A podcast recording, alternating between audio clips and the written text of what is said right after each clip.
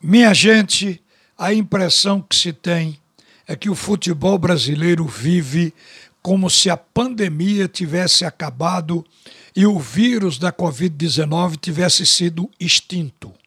Estão liberados os estádios no Brasil todo para capacidade total de público. E o que a gente tem visto é que o povo no estádio não usa sequer a máscara e que a população está sempre batendo o recorde do jogo anterior. Então, o público está indo ao estádio. Mas, de repente, a gente tem que dizer que a Covid não acabou.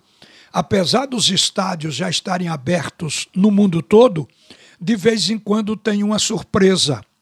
Cinco jogadores da seleção da Alemanha foram colocados em quarentena após um jogador ter sido testado positivo para a Covid-19, antes agora dos jogos pelas eliminatórias para essa Copa do Mundo de 2022 no Catar. Os nomes não foram revelados. Essa notícia chegou, gente, no momento em que alguns países da Europa enfrentam nova onda de infecções por Covid-19.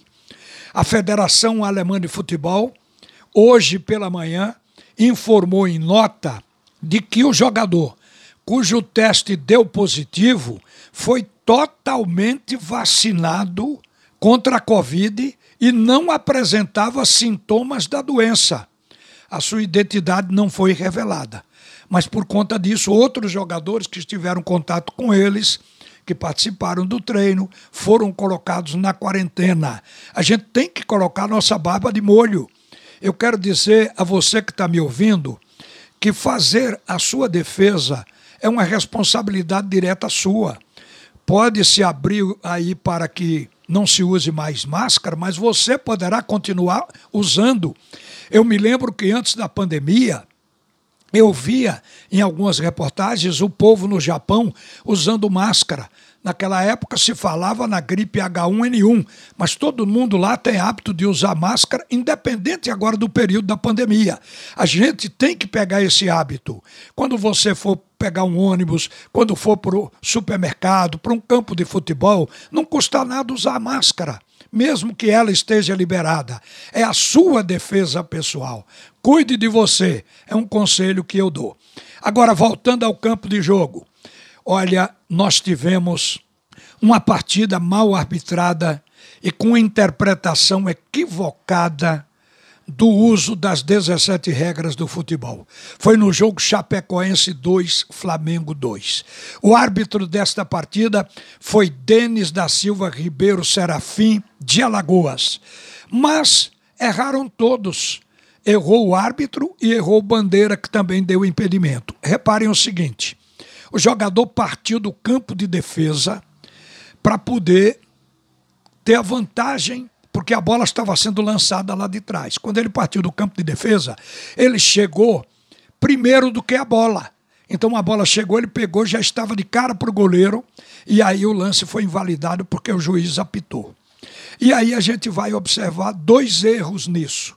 Primeiro, a falta de atenção para saber que o jogador, e foi Gabigol do Flamengo, saiu do seu próprio campo de defesa. E nesse caso, não tem impedimento. O juiz ou desconhecia ou foi profundamente desatento no jogo, tanto ele quanto a bandeirinha que levantou o bastão. Isso é grave, gente, na arbitragem. O outro fato que aí é o segundo erro que veio a prejudicar mais profundamente o time do Flamengo. Se ele tem deixado a jogada prosseguir e o Gabigol, porque o Gabigol é um artilheiro, ele de cara com o goleiro, ele sabe tirar do goleiro. Então admitamos que ele fizesse o gol do Flamengo. Aí ele daria margem a que o VAR pudesse chamá-lo para revisar o lance. Só que como o juiz apitou antes da jogada se concluir, se consumar, o VAR não pode intervir, está no protocolo. O VAR não pode simplesmente ali pedir para revisar o lance. Então o Flamengo ficou no prejuízo. Apesar de que o Flamengo não estava fazendo uma grande partida. O time do Flamengo tinha defeitos defensivos, não estava devidamente agressivo, como era um hábito do Flamengo no ataque. E Renato Gaúcho, inclusive, fez algumas substituições pouco ortodoxas está sendo hoje questionado no Rio de Janeiro mais do que foi o Rogério Ceni, provavelmente ele que vai decidir a Libertadores lá em Montevidéu contra a equipe do Palmeiras.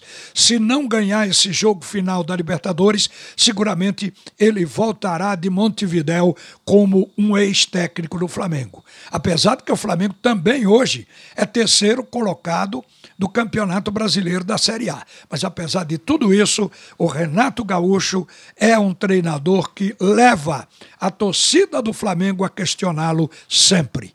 Mas olha, amigo, eu quero terminar aqui lembrando a vocês: o uso da máscara é uma defesa muito importante. Não esqueça disso. Uma boa tarde para todo mundo. A seguir, o primeiro tempo do assunto é futebol com Haroldo Costa.